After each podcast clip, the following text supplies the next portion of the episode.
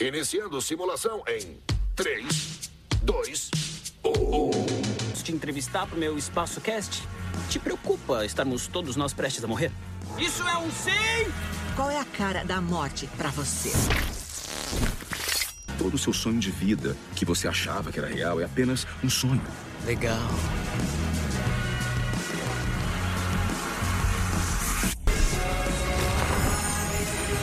Para de lutar contra. Enfrente o vazio. Só viva o aqui e o agora.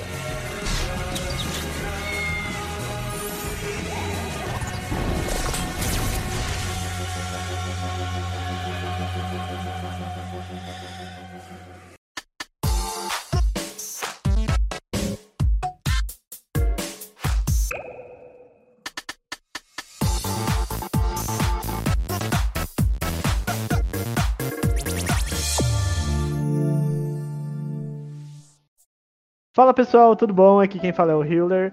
É, eu sou editor-chefe do Otageek. Estamos voltando aqui hoje com mais um Otageek Cast. Nós já ultrapassamos a marca de mais de 20 episódios gravados, o que é muita coisa. Então, se essa é a sua primeira vez ouvindo o nosso programa, eu gostaria de convidar você para ouvir os episódios anteriores. Nós já falamos sobre muitos assuntos aí. E para vocês acessarem o site do Otageek, que é o otageekbr.com. Todo dia tem uma matéria nova lá. E hoje nós vamos falar sobre a nova animação da Netflix, The Midnight Gospel. A animação ela foi lançada, ela teve oito episódios de aproximadamente 24 minutos, lançados no dia 20 de abril.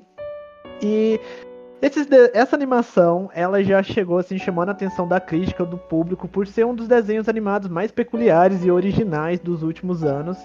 E antes de lançar a animação, a Netflix já havia divulgado um trailer animado ali com uma música é, bem bacana, assim, que já dava destaque inicial não apenas por carregar o nome do criador do, da animação de Hora da Aventura, mas também pelo seu visual colorido, psicodélico, com diálogos é, bem realistas e meio no-sense.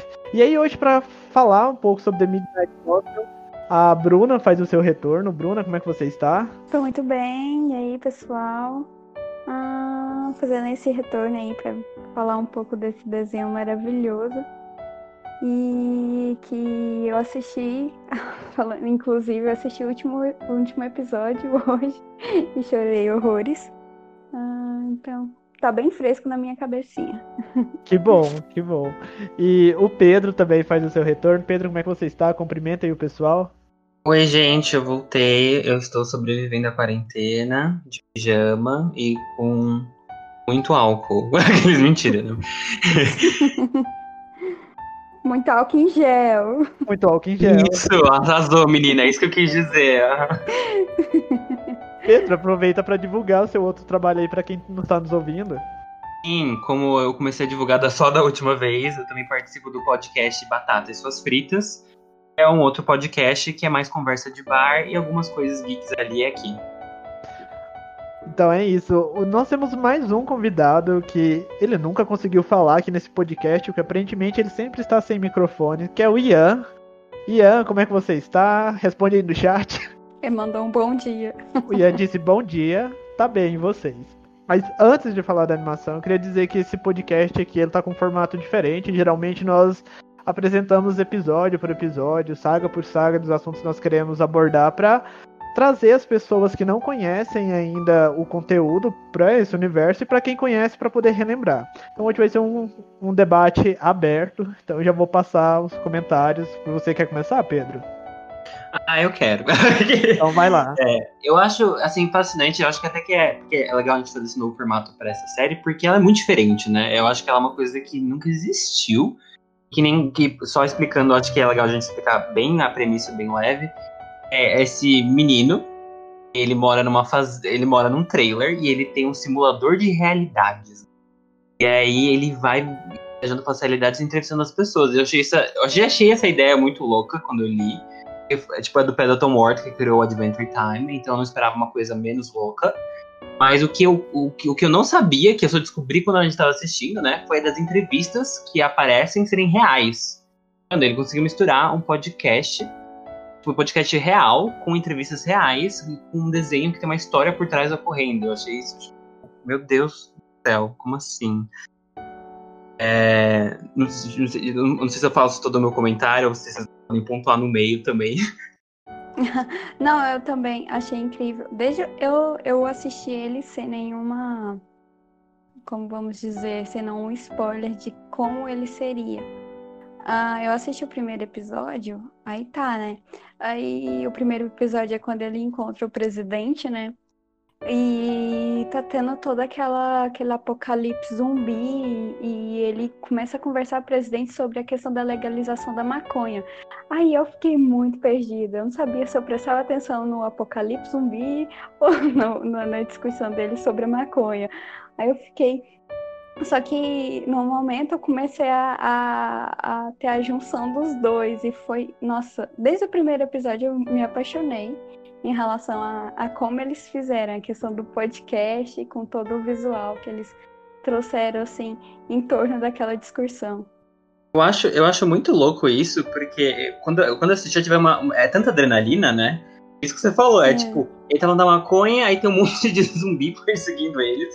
E, é, e eles estão atirando nos zumbis enquanto falam sobre maconha. E você fica tipo, mano, como assim? E, e eles não sabiam o que, que, você faz, porque é tanta informação, né? E aí a, o papo ainda desenvolve, né? Porque eles chegam falando da legalização de drogas, mas na verdade passa por uma coisa de budismo e meditação. Sim. E, nossa, foi. Assim, o primeiro episódio é muito intenso, porque você vai entender a vibe. Você entende a vibe quando você assiste, né? E você entende o ritmo quando você assiste, você fica muito chocado. Aí os próximos você já tá um pouco mais, ok, eu já sei como é que vai ser. Mas primeiro é uma bomba de adrenalina. Sim, a, a minha primeira, o meu primeiro contato também foi um choque, porque eu não vi trailer, eu não vi nada, eu só vi assim, ó, essa animação aqui. Eu achei o traço dela bacana, vi que o pessoal tá falando muito, então eu fui ver.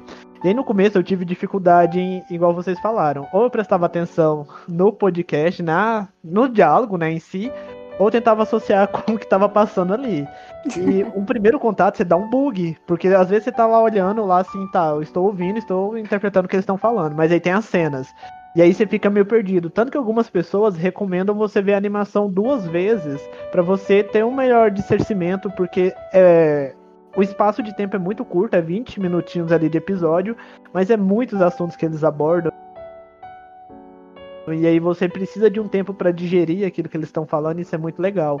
E uma coisa que eu achei bacana também é que uh, o podcast, no caso, a animação, ela é inspirada num podcast real, né, que tem aí. Eu esqueci o nome, alguém sabe o nome desse podcast? Bahia, Falhou a memória agora. Sabe o nome? Ian sabe. Pior que eu também não lembro, é que o, o que eu sei é que o Pedroton Ward era muito fã desse cara, ele já ouvia muito o podcast dele. E aí, quando ele saiu do Adventure Time, né, o Netflix falou, pô, você não quer fazer alguma coisa pra gente? E aí o Predator Awards sugeriu isso, do, essa, ideia muito louca, e contratou o cara. Aí o Ian falou também que ele assistiu em inglês e ele tá recomendando, é, devido ao fato do podcast original ser em inglês e é absurdo, muito louco. e é um ritmo único. Então, recomendável aí o, o The Midnight Gospel. É, sem ser dublado. Sem ser dublado. O... Sem ser dublado. O podcast é o Duncan Trussell Family Hour, DTFH. Eu acho que provavelmente deve estar no Spotify até, né? Mas eu acho legal porque você pensa, além de você estar tá fazendo as entrevistas desse podcast, ele teve que chamar essas pessoas para editar alguns áudios, né? Pra... Teve até uns episódios que conectam um pouco com a história de fundo. E ele conseguiu criar uma, um, motivo dessas entrevistas, então ele conseguiu criar uma ordem dessas entrevistas para criar uma narrativa que envolve o personagem. Daí você entende o porquê que ele está indo tanto atrás dessas, dessas entrevistas sobre espiritualidade, né? Por que esse é o foco dele, dele tá fazendo isso. Então, mano, eu acho que foi um trabalho muito árduo e muito genial, assim. Foi, foi incrível. Tanto é que, não sei se vocês leram, demorou sete anos para ser feito isso daí. Nossa, eu não sabia que era sete anos. Nossa, eu vi, eu, eu vi aqui. Também. Eu pesquisei agora há pouco, na real, porque eu tava, eu tava querendo ver umas coisas sobre esse negócio das entrevistas. E eu vi um negócio que demorou pelo menos uns sete anos para eles, pra eles conseguirem realizar tudo. Eu não sei se tanto na a, a questão de, tipo, desenhar, mas toda a produção, sabe? Uhum. De pegar, fazer entrevistas, fazer essas pessoas e tudo. Então, Nossa, mano, foi então muito foi, intenso. Tipo, entrevistas bem selecionadas, né? Pra demorar eu, tanto tempo assim. Realmente. Eu vi, eu vi que o, criador da Hora da Aventura, ele viu, ficou sabendo do podcast, né? Quando ele estava gravando, fazendo a Hora da Aventura. E aí ele chamou o cara para conversar sobre o podcast. E aí só depois de um ano que ele falou assim, não, a gente vai fazer. Aí depois de um ano que ele foi lá atrás dele para eles realmente fazer o podcast. E aí esse cara aí que gravou o podcast original, ele é um ex-comediante, e aí ele fala assim que ele ficou um ano esperando ser chamado e ficou projetando como que eles poderiam fazer a animação. Mas é uma coisa interessante é que, por exemplo, no primeiro episódio já a gente na animação toda, né, tem muita ligação de vida e morte. E aí no primeiro Sim. episódio a gente fica assim questionando, levanta até o questionamento da questão dos zumbis lá. Ah, uhum. os zumbis eles realmente estão mortos? O que que qual que é a relação que tem entre você aceitar, você tratar eles como diferentes? E inclusive quem foi que deu essa entrevista foi o Dr. Drew Pensky. E ele tem um programa de rádio lá nos Estados Unidos e ele é especialista em vícios. E ele é ex-funcionário do, do Departamento de Dependência Química no Hospital da Las Encinas, e o programa dele foi ao ar de 1984 até o final de 2016. Ou seja, eles chamaram um cara muito que é um especialista no assunto para poder debater, né? É, o Ian falou uma coisa interessante aqui, né? Que ele falou até da ligação, porque a, todo o contexto que está acontecendo no fundo, ele não é desconectado, né? Até a escolha dos personagens que eles fazem para os entrevistadores tem um motivo, né? E aí foi o que o Ian colocou aqui pra gente. É, todos os personagens têm ligação com os personagens que participaram do podcast. Por exemplo, um que deixa muito claro é uma das escritoras que trabalha numa indústria funerária. a personagem dela, no episódio dela, é a morte. E a gente pode ver também o cara que era o capitão cabeça de aquário, que ele fala sobre as viagens dele para tipo, no ocidente, no oriente, para falar sobre magia e aprender as coisas. Então, tudo tem um pouquinho, tudo é conectado, né? Então, a, a, a série acabou de sair, mas gente, eu acho que pra gente parar e analisar tudo que é passado, a gente, tudo que é comunicado, acho que tanto simbolicamente quanto o que está sendo dito ali, mano, vai demorar. A gente vai ver ainda, acho que muitos vídeos no YouTube e muitos artigos das pessoas falando da, dos símbolos que estão ocultos ou das conexões é, culturais que eles fazem. É, inclusive o episódio do Cabeça de Peixe, ele é até um pouco pesado, assim, a questão da história do cara, porque o que foi. Esse cara que foi entrevistado, ele foi condenado à pena de morte com mais dois amigos em 94 por serem acusados de assassinar três meninos de 8 anos, e aí sem prova ou qualquer evidência que eles foram acusados é, por terem cometido esses atos, porque eles tinham interesse em magia e ocultismo. E aí eles viviam uma comunidade que era conservadora e era dominada por pessoas é, seguidoras da Bíblia. E aí eles trabalhavam com desenhos de pentagramas e coisas afins. E aí acabaram que eles foram acusados de forma assim de forma errada, né? Eles não, eles foram incriminados e aí eles ficaram presos. E aí foi aí que eles foram atrás no tempo que eles estavam na cadeia, que eles foram atrás de entender mais o que é magia, entender mais o que é, é se conectar com essa energia, assim. E uma coisa bacana, que igual o Pedro tinha falado, do Pedro ou Ian, não lembro agora, da questão dos episódios sempre ter uma ligação, o que, o que está se passando com o podcast, é que nesse episódio da magia em si, o, legal é que eles estão fazendo uma viagem ali, eles pegam um navio e tem gatos. Esse episódio, do começo ao fim, tem gatos auxiliando. E aí eu acho que a Bruna pode até me corrigir se eu estiver errado, mas na época das das expedições de caravelas, eles tinham carregavam gatos nos navios para ter controle da questão dos ratos. E aí eu vivo assim, gente, será que realmente tem uma ligação? Eles colocaram isso aqui por colocar, porque eles estão lá no contexto eles estão fazendo uma grande viagem, né? E aí eu achei interessante eles usarem os gatos para ilustrar esse percurso assim de background de fundo. Eu tô errado, é, Bruna? É. Não. Não, né? Mas eu realmente eu nem cheguei a pensar nessa possibilidade não dos gatos que ele falava tanto a questão da magia, aí eu pensei nos gatos, por ser um ser mais, uh, digamos, em algumas civilizações é um ser mais místico, algo assim. Então eu levei nessa consideração, mas não da relação dos Pô, gatos. eu assim, acho que pode ser também. historicidade mesmo. É, eu acho que. Eu acho que tem, tem muitas relações aí em relação do gato mesmo. Eu acho que é até complicado, né? Porque a gente, mano, a gente não sabe. A gente vai ficar com as mil possíveis interpretações, né? Porque gato está tanto relacionado à magia quanto essa, a questão histórica. Ou pode ser que no final das contas ele só achou que gatos com roupas de piratas ia ser muito fofinho. Então a gente, Talvez a gente não saiba realmente o qual é, o verdade. motivo da Se a gente escolha. for-. Se a gente for perceber em vários elementos do, da animação, assim, sempre tem uma coisa fofa. Tá sempre mostrando coisas fofinhas. Tipo, eu tava vendo o último episódio da mãe dele. Tem ursinho pra todo lado. Ursinhos É, carinhosos, Eu parecem. lembrei de ursinhos carinhosos. Uhum. Sempre há coisas fofinhas. Mas acho que é isso, né? Essas imagens brincam um pouco com o nosso imaginário. Não sei se ele reconhece isso, porque também vai- a nossa cultura da dele é muito diferente, a gente não sabe o que que é que ele pensou. Mas é legal que, tipo, fala com a gente de muitos níveis, né?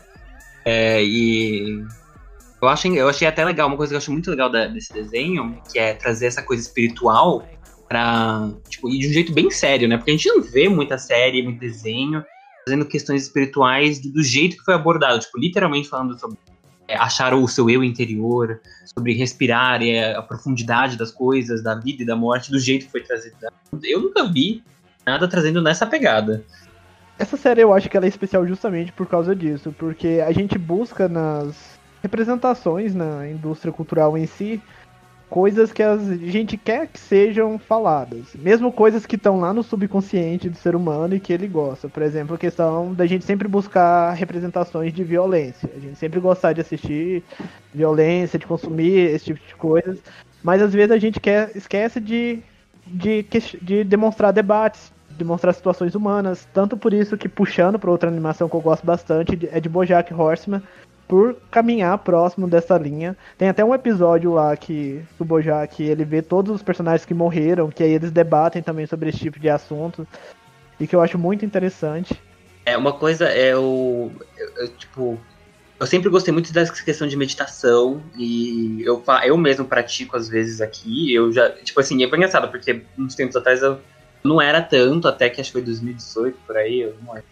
Eu participei de um negócio de meditação ativa e eu fiquei muito assim, nossa, é muito legal, isso é muito importante. Então, eu- a primeira série que eu vejo aborda muito, tipo, acho que tem muitos episódios que falam sobre meditação. É, e aí, a conexão com o budismo, espiritualismo e até questões, eles falam até de questões que eu estudo, que eu fiquei muito chocado. Porque eles misturaram a meditação com o budismo, espiritualismo, questões de psicologia, feito muito sutil. Por exemplo, o primeiro episódio, eu até anotei, porque eu fiquei muito fascinado. Tem uma parte que eles estão no, no balão, e ele começa a mencionar sobre a consciência da consciência. Quando ele menciona a consciência da consciência, ele fala sobre o campo de estudo da fenomenologia, que estuda os fenômenos, né, como situações que ocorrem e definem a gente. E ele fala, ele mistura esse negócio do campo da fenomenologia com a espiritualidade um pouco de psicologia. Como, e aí ele fala que a gente não existe como indivíduo, a gente não é só. A gente, por a gente ter a consciência da nossa consciência, é como se a gente vivesse, tipo, várias pessoas dentro da gente. Então, é, eu- achei isso muito louco e eu não consegui não pensar em semiótica nos meus estudos. Tudo já estava se conectando e é uma coisa muito intensa. E eu acho que tra- traz para muitas pessoas essa nova visão sobre como olhar para você. Sim, nossa, e, e, tipo, esses episódios eu achei muito terapêuticos, assim. É igual eu falei, assim, que o último episódio tá muito recente na minha cabeça, porque tá mesmo. E quando ela fala da questão, assim, de você estar tá preso em um rio, você não sabe se. não sabe qual caminho seguir, aí ela fala assim, "Co- tenta sentir o interior da sua mão. Aí eu pensei e comecei a tentar sentir o interior da minha mão. Aí quando ela falou assim que é o momento onde você começa a se concentrar no presente, você esquece de tudo. Aí eu falei, nossa, realmente. Então foi muito terapêutico para mim. É, Essas questões, assim, eu nunca tinha pensado ah, tão a fundo, assim, questões de, de você estar se concentrando em certas coisas, em- na meditação e na espiritualidade. Realmente é muito bom. É, uma coisa que eu, que eu achei disso, porque é, esse desse episódio, pra mim, é que eu achei que ela tava fazendo até uma meditação guiada com o telespectador. Que ela tava guiando. Achei. É, ela, ela tava, tipo, basicamente guiando a gente, né? Tipo, ó, Sim. sente sua mão, sente a... Aí sente as Tanto que- pernas. Tanto que eu fiquei, eu, tipo, eu quase fiquei puta com ele. Porque Que ele tava estragou. ela direito e eu tava, e eu queria saber mais. O Duncan lá não tava seguindo direitinho, tava fazendo graça. Eu, ai, que droga. Fica quieto, menino. Ouve sua mãe. é, eu, eu, eu, tipo, essa questão é muito interessante para mim porque esse negócio da meditação é real, né? Tipo, você tem que. É meio que a sua percepção uhum. do, do momento de parar. Tem, os episódios dialogam muito entre si se você para e pega, por exemplo. Isso do que ela. Quando ela tá guiando na meditação, você volta e assiste o episódio da, da Guerreira, lá, que é o episódio acho que 4, ela fala do ouvir. Ela fala da importância do ouvir, como ouvir o outro também é ouvir você. É a, eles colocam como meditação como o ato de se ouvir. Basicamente isso que ela fala, né, na meditação guiada. Tipo, você tá sentindo você, você tá se ouvindo. E eu achei, cara, genial, assim. Dá pra você parar e, tipo, realmente ter que anotar coisas de cada episódio para ver como eles se conectam no que eles estão dizendo. E, e, o bacana é que a animação ela saiu num momento muito especial. Assim, a Netflix soube lançar na hora certa, porque o mundo inteiro está numa situação de ansiedade coletiva e que as pessoas não estão sabendo lidar. E aí eu acho que essa mensagem que a animação entrega para as pessoas pararem, respirarem, pensar no agora, que reflete muito a questão da ansiedade em si também, é algo muito bonito, assim, né? E eu acho que só acrescenta ainda mais valor à animação. Uma coisa que eu achei um detalhe muito, muito legal é o dos sapatos. É, tipo, ele vai coletando sapatos conforme ele vai em cada um dos lugares. Aí eu li uma interpretação disso, mas eu tinha, eu tinha uma completa outra interpretação, porque ah, tem uma, uma, é bem com um jogo de palavras americano, né? Que era, tipo, ele está pegando sapatos de pessoas, né? De Barry, e de ter o sapato ele consegue ter mais uma estrutura para onde pisar da vida dele, assim. Só quis dizer isso, sabe? Agora ele vai estar tá colocando uma vida mais, mais fácil para ele conseguir compreender. Eu entendi muito como ele viaja e ele tá incorporando outros corpos, ele tá entrando em outros corpos, né? Ele tá se tornando outras pessoas, então aquela frase do tipo é, o sapato da outra pessoa, sabe? Tipo, é aquela coisa de empatia tipo, você se colocar no lugar das pessoas, você usar o sapato da outra pessoa pra compreender. E aí ele fica trazendo esses sapatos porque ele entrou nesse sapato, na, nessas vidas de outras pessoas, compreendeu, e aí ele com, entendeu algo. Pensei que os sapatos fosse tipo uma lembrança daquilo, daquela aventura que ele passou. E... É, eu não pensei muito na simbologia do sapato. O sapato é uma lembrança, mas por ser uma lembrança de quando ele calçou os sapatos de outra pessoa, no sentido, ele era, ele estava ouvindo e absorvendo coisas de outra pessoa, então meio que lembrar a, a experiência e a, a, outra pessoa que ele absorveu. Tem um livro que chama Edipo Claudicante, que fala que todo herói grego em sua jornada tem uma relação direta com os pés. E isso é interessante porque o pé é a estrutura do ser humano e que todo sapato que ele pega é as dores que ele internamente vai coletando em todos os episódios. Como cada lugar muda, muda ele e ele entende o sofrimento de cada, de cada mundo. É realmente é. é o que o Pedro falou, né? A relação da empatia. Ele calçar aquilo que. Nem acho que, que a dor, né? Eu acho que é o conhecimento, no caso. Mas tem uma, tem uma coisa que, ele, que agora que ele falou da dor, que o Ian falou da dor, que eu lembrei. Todo, não sei se vocês repararam, eu reparei depois que eu li uma, uma, uma, uma review. Todo mundo que ele entra é, é meio pós-apocalipse. Tipo, é, tipo apocal... tava acontecendo apocalipse, não nem pós. Pra, pra, acabar o mundo de um certo jeito. E tipo, explode, é, ou explode ou morre de algum jeito as coisas.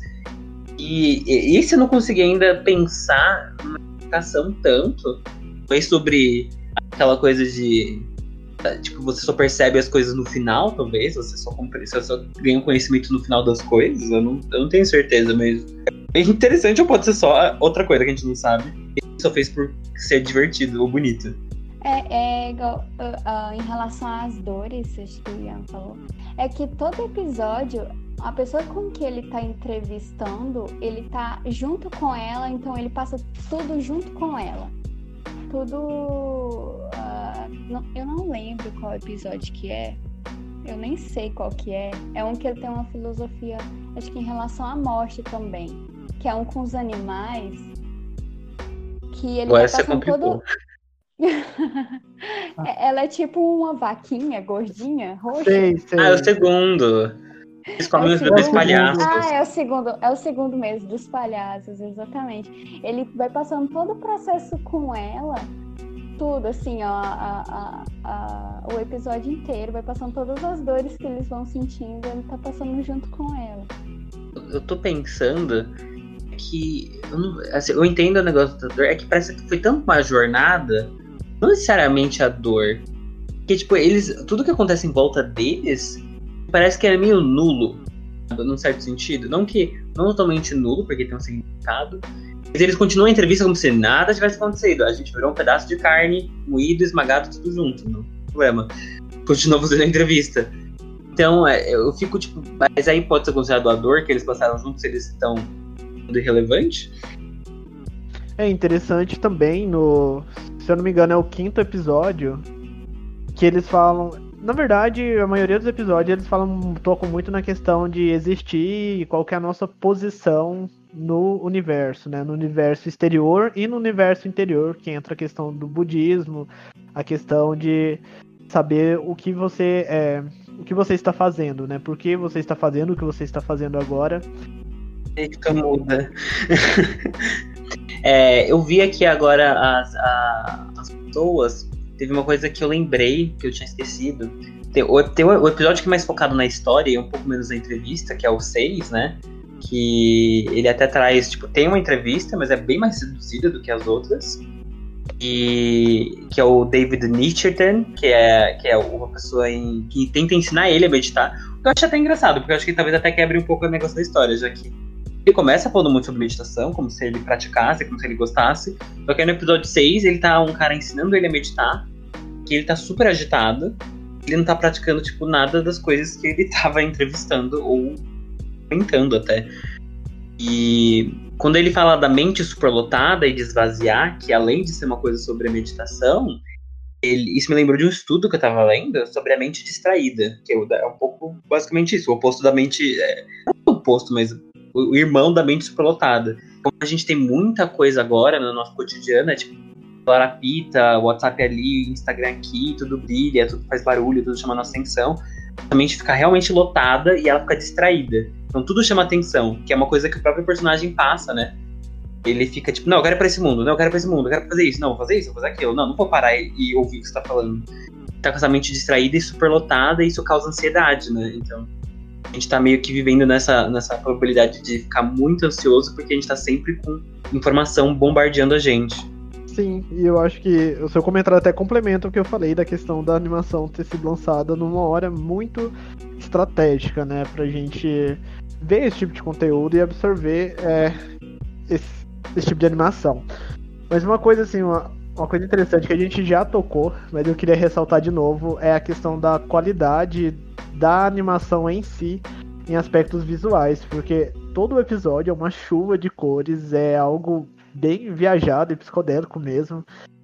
E aí eu acho muito bacana é isso deles ligarem o cenário com as situações também, porque às vezes eles estão, por exemplo, eles estão passando, porque ele acompanha o personagem lá que ele tá entrevistando, e aí no fundo tá acontecendo umas coisas muito no sense, nem que seja o céu tá todo distorcido, ou não tem gravidade, assim, e cada frame que você pausa é muitos elementos em tela, que é muito difícil de você acompanhar.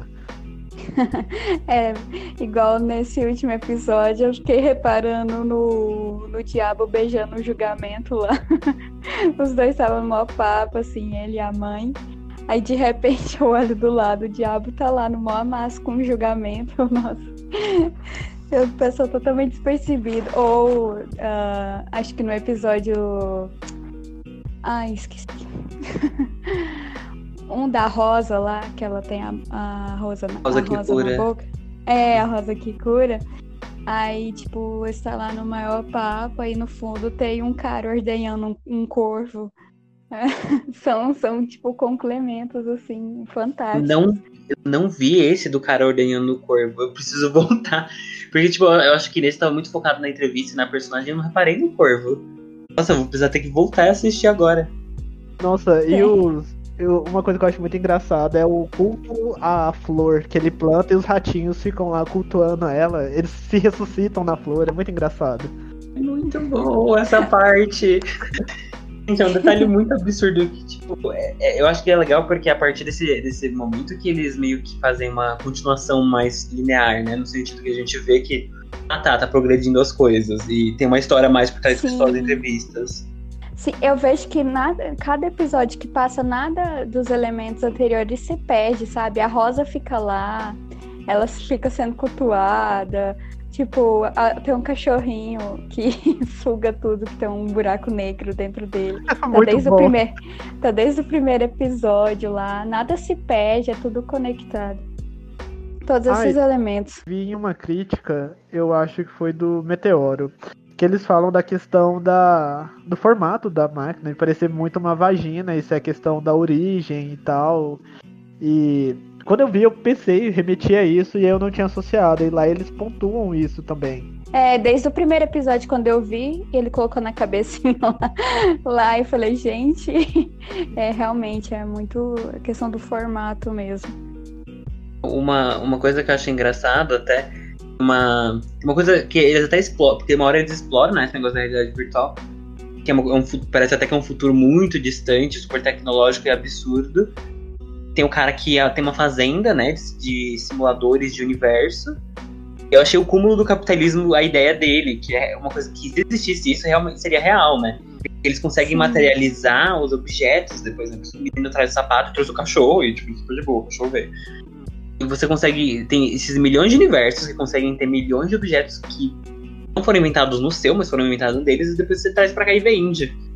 E aí eu fiquei tipo, gente, é- isso é genial, horrível, muito interessante. Eu não sei o que pensar.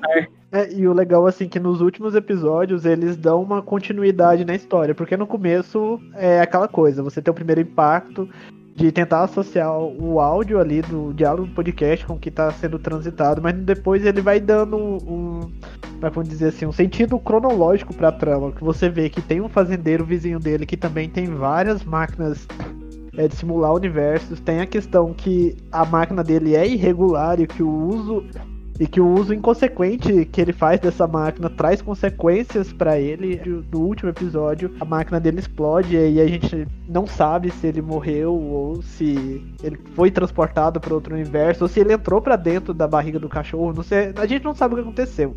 Mas é só pra fechar ali, o Ian tá falando que os próprios sapatos formam um, um tipo de continuidade, né? Porque desde o primeiro episódio ele tá colocando os sapatinhos ali serve pra nos guiar durante a trama. Uma, uma coisa que eu acho. Tem, assim, eu não sei se a gente vai ter uma continuação, né? Porque pensa que demorou sete anos pra fazer uma temporada de oito episódios. E aí, se tiver uma segunda, se ele quiser fazer uma segunda, o que, que vai ser? Quantos anos vai demorar pra gente ver? É aquilo que você falou. Agora ela caiu num momento muito oportuno. Assim, acho que na, no- tempos de hoje, qualquer, essa série se encaixa muito bem mas ela já ela encaixou ainda mais devido à situação de alto estresse que a gente tá.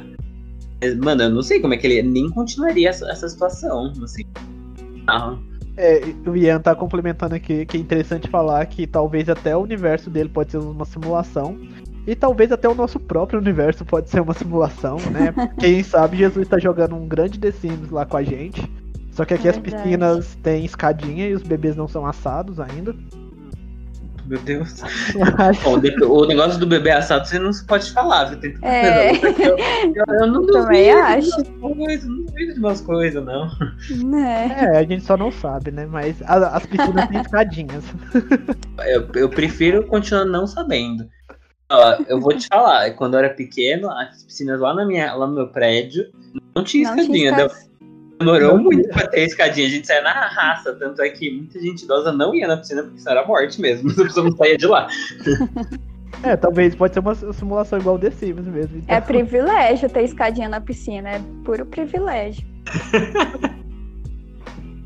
Ai, gente, eu acho que não tem, tem. Vocês querem adicionar mais algum comentário, alguma coisa? Eu tô pensando, deixa eu só ver aqui. Mas uma coisa, eu queria só trazer um ponto que você trouxe da, da, do elogio da animação. É, A, a gente achou a animação maravilhosa no sentido tipo, ético, né? Eu não sei se você viu, teve muita gente que criticou. Falou que na verdade era feio, era travado, não era tão fluido que nem Ah, Adventure. Time. Sim, muita gente foi na expectativa de ver outro Adventure Time, eu acho. Porque eu vi Hum. alguns comentários, sim, em relação falando assim, ai, que, que não consigo, eu acho chato, não consegui, é, tipo, ver sentido em algo assim. É E eu- realmente você, você tem que ir sem, sem expectativa e esperando algo novo, sabe? As pessoas criam muitas expectativas erradas em cima de algo por ser de a produção, em questão da produção ou algo assim. Que marcaram, né, o criador, o Pendleton. Uhum, Assim, ah, ele é o criador de Adventure Time. E aí, quando lançou a primeira imagem, é, o, o estilo do personagem lembra muito. E aí, a- quando você vê a produção, é completamente diferente, porque ele, ele- o personagem se move, até que você vê os frames de quando ele vai se movimentando, é muito diferente, né? Muito rápido e não tão fluido que nem algumas outras animações você vê todo o movimento do braço do personagem, ele é mais picotado, é diferente, assim. Tanto é que o, o foco é meio que ordenhar, é, or- ordenar, né? Ordenar não. Ordenar o que está sendo dito no- nas entrevistas com a animação. Então talvez seja por isso que ele até de um jeito muito diferente. Sim, e também é, eu acho já errado a pessoa criar esse tipo de expectativa, porque ela tá criando uma expectativa baseada nas experiências dela em cima da obra. Sendo que às vezes esse não é o propósito de- dessa obra que ele vai consumir, né? Então aí é problema da pessoa. Mas o que eu acho interessante é que eu tava vendo as entrevistas aí com o autor, e aí ele falou assim que quando a, a questão da animação, ele fez a animação totalmente descompromissado e que foi algo leve, assim, pra fazer. Não foi algo assim, ah, a gente vai ter que criar um universo mirabolante, isso aquilo. Não, a gente só vai conversar, contar a história dessas pessoas aqui do podcast e vai ter a animação de fundo do jeito que a gente quer fazer, assim, do jeito que eles quiseram fazer lá na hora. E como a gente já citou, a animação ela tem, ela é para maior de idade, né? E ela tem muitas situações dessas questões, né? De vida, morte, drogas, essas coisas. E é interessante que no final, no último episódio lá, que a mãe dele tá deitando lá, que ela tem aquele. Ela passa por um ciclo, né? Que eles se investem. Ele vai ficando mais velho e ela vai ficando mais nova até morrer, algo assim. E aí tem um determinado momento lá que ela deita na cama e tá em volta de cogumelos, assim. Aham. Eu também levei em consideração, assim, quando apareceu ah, os cogumelos, assim, é um corpo morto, né? Um corpo morto, ele se decompõe. A gente sabe que em- ele acaba, tipo, tendo alguns elementos da natureza quando o corpo está se decompondo. Eu pensei nisso na questão do cogumelo, mas também pode ter alusão a isso também. São vários fatores, assim, que ele Não traz. tem que nem você, Bruna, porque eu até, quando eu vi o cogumelo, o que geralmente mostra essas coisas de animação, ah, um corpo morre e aí, sei lá, vem outras coisas, é tipo flores ou uma árvore. Sim. E nesse foi tipo cogumelos. Eu pensei, por Aham. quê? Aí minha mente foi no sentido tipo, cogumelo. O corpo se decompôs, bactérias, bactérias em fungos, fungos, cogumelos. E aí É, sim. um cogumelo, só um cogumelo brilhante de vida e luz. Eu fiquei, tipo, sei lá, eu fiquei pisando nessa situação. Tem um comentário do Ian também que ele falou. Que gente- E teve um, ani- um anime, né? O Izuki. Que há algum tempo ele tinha sido taxado como uma arte feia. Aí o Ian até questiona o que, que é uma arte feia, né? Real. Tipo, a, a gente também tem uma padronização que ocorre muito no estilo de desenho, ou de arte, ou de animação. Depois a gente fica. Ah, não, mas aquilo é bonito, isso é feio, só que não é justo, é só diferente, né? A gente pode falar o que, que é, o que é feio bonito, porque é extremamente subjetivo. Sim. Nossa, eu realmente, eu adoro ver, eu adoro ver diversidade em relação de tipo de animação. O que eu mais gosto de ver é isso. Ah, e, e se vir com esses, assim, essas animações é, padronizadas, assim, é tão chato, né? É igual Tipo, eu gosto de ver diferentes tipos. Até a questão do estúdio Ghibli. O, o melhor filme pra mim do estúdio, pra mim, foi é, a Princesa Kaguya, devido à sua animação, devido a ser diferente. E eu adorei demais essa a animação do The Midnight Gospel. Que ela, ela é bem similar a Adventure Time, mas ah, tem a sua similaridade, tem a sua diferença. Sim, ela ainda é bastante. própria. Aham, ela é bem própria. Uma animação que me trouxe muita atenção no estilo foi o do Spider-Verse, né? O do, do Miles, que é, ele misturava muitos estilos. E eu lembro que eu comecei a ler até tem umas pessoas falando sobre alguns artigos, etc., como a Pixar e muitos desses estúdios de animação famosos estavam padronizando muito. Por exemplo, Sim. você vê o cara do Ratatouille e o cara do filme do Onward. O principal é esse estilo magrelo, narigudo. E você já viu aquele design milhares de vezes, eles uhum. reciclando e reciclando, e você, ou as princesas, né? Tipo a, a do Frozen e a do Enrolado, com aqueles olhos, aquela cabeçona, cabeçona enorme. Você fica tipo, gente, muda o estilo, troca a fita, faz outra coisa. Agora a gente tá. O estúdio do Spider-Verse tá fazendo esse novo filme. A família, que eles vão, tipo, ah, a menina vai pra faculdade. Aí eles vão acampar e, opa, robôs vão dominar o mundo. E a animação desse, desse filme que vai sair é, tipo, super diferente também. Tá todo mundo falando, bem Deus, obrigado. Fazer outros tipos de animação. Sim. Ó, o tá. Ian tá falando ali que Adventure Time vai voltar com quatro episódios pela HBO. Hum. É... Amado e com medo. Eu não, eu não, assim, a hora de vocês me apedrejarem, eu nunca vi Adventure Time. Tudo, eu vi, já vi algum episódio solto. Então eu não conheço nada da animação. Banido. assim, do Adventure Time eu assisti, porém não assisti tudo. Uh, eu, eu fui mais fiel a Steven no universo. Mas é, eu realmente eu não consigo entender o, a continuidade que vai ter.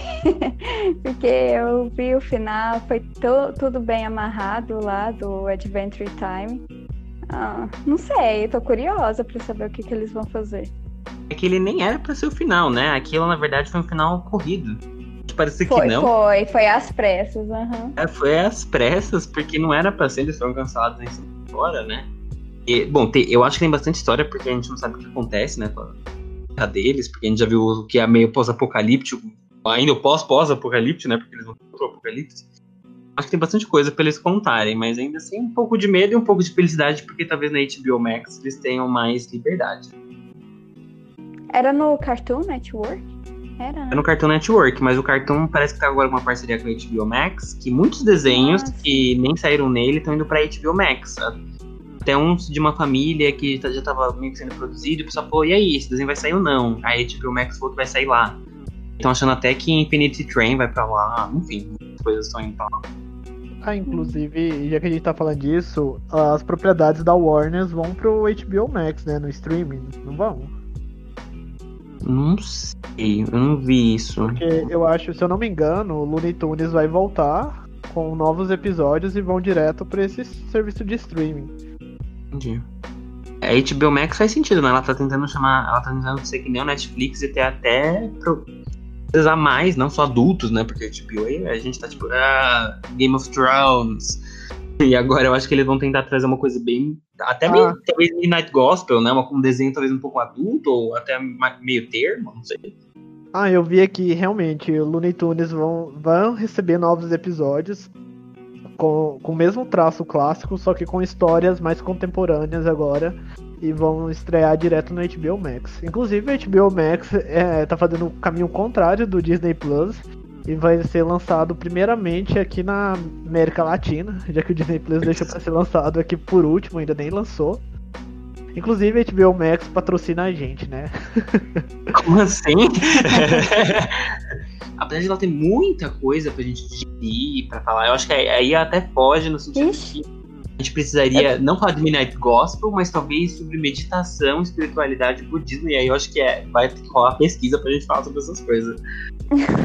Exato, a gente pode fazer um outro podcast, só que nós nos preparamos antes. Chamamos alguém assim, da, da área do budismo, alguém especialista, para comentar aqui conosco, para agregar mais a esse bate-papo, né? Mas que isso, Ian? O Ian fez uma arte, capa. Tá bom, Ian, vou colocar essa capa. Penso que nunca vou terminar. E aí o símbolo. Ah, aquela pessoa do lado do Ryu. Aqui, eu imagino que o Ryu esteja segurando o Otageek. É tipo o símbolo do Discord. É o símbolo do Discord. Meu Deus, Ian, eu vou, eu vou colocar como capa. Digitando. Não, é ele digitando, não é o Ryu. Mas é, é, é isso, né? A série ela é curtinha, gostosa, importante. Recomendo que todos assistam, tipo, realmente assistam mais de uma vez, três, quatro, cinco vezes, até vocês estarem meditando. Exatamente. E você, Bruno, o que você tem a dizer aí pra quem nos ouviu até agora? Hã? Tô curtindo. Ai, Bruno, não faz isso comigo, não. Ai, ai. Nas suas considerações finais. Ah, é, minhas considerações finais. É porque eu tava tentando entender o desenho do Ian. Ela tava hipnotizada. Bom, é isso. Assistam The Midnight Gospel. É muito bom. Eu vou assistir de novo, porque a gente tem que assistir umas três vezes para poder entender tudo, ou talvez 20% do que ele passa pra gente. Ah, foi um desenho que eu adorei e eu sinto muita falta desses desenhos com essa pegada. Que a gente, tipo, há poucos, assim, é muito bom a gente ter esses desenhos. Ah, assistam, dê, dê a chance. E é isso aí. E você, Ian? Ian está digitando. O que, Ian? Suas considerações finais é kkkk? Com força, fé, fiquem com Deus. Você tá falando sério, Ian? Amém. Ok, gente, o Ian disse foco, força, fé e fiquem com Deus. Ah, ele Ah, colocou kkkk, não sei finalizar. Então é isso, gente. Vejam The Midnight Gospel, todos os episódios. Parece o, o Ryan, o, o diretor lá. Ai, o Ryan Murphy lá, que não sabe finalizar. Nossa, que longe que isso foi. Ai, Bruna. Desculpa, eu lembrei dele. Quando eu, Ah. eu- quando eu leio, não sei finalizar, eu só penso nele. Mas é isso, gente. O Ian disse ali foco, força e fé. Fiquem com Deus. KKKKK. Não sei finalizar. Esse é meu primeiro podcast, né? Agradecer a presença do Pedro aqui mais uma vez. Escutem o podcast do Pedro. Eu vou deixar linkado aqui no Otageek, que é o Batatas e Suas Fristas. É, queria agradecer a presença da Bruna e do Ian. E da Marina, que tá de background nos acompanhando. Marina, fala oi, tchau pro pessoal. A Mariana acabou de ir embora. A Marina foi embora. Marina, não agradecemos mais Marina porque não ficou até o A final. Marina não participou do- até o final do podcast. É isso, gente. Escuta- acessem o Otageek, confiram nossas matérias, nosso podcast e até a próxima. Thank you so much, oh great denizens of the multiverse, for listening to Midnight Gospel.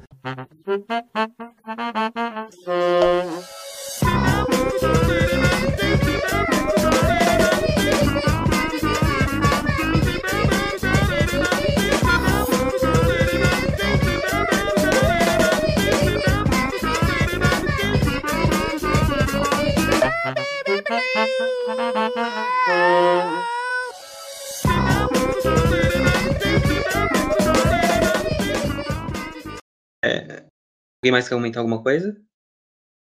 Posso continuar comentando? Gente, eu tô falando mudo aqui. Eu, eu, eu fiquei tipo, Eu repente, também um fiquei completo pensando. silêncio. Deixa eu voltar aqui. Eu É, achei que tinha dado um pau. não, eu, tô- eu tava falando aqui sozinho.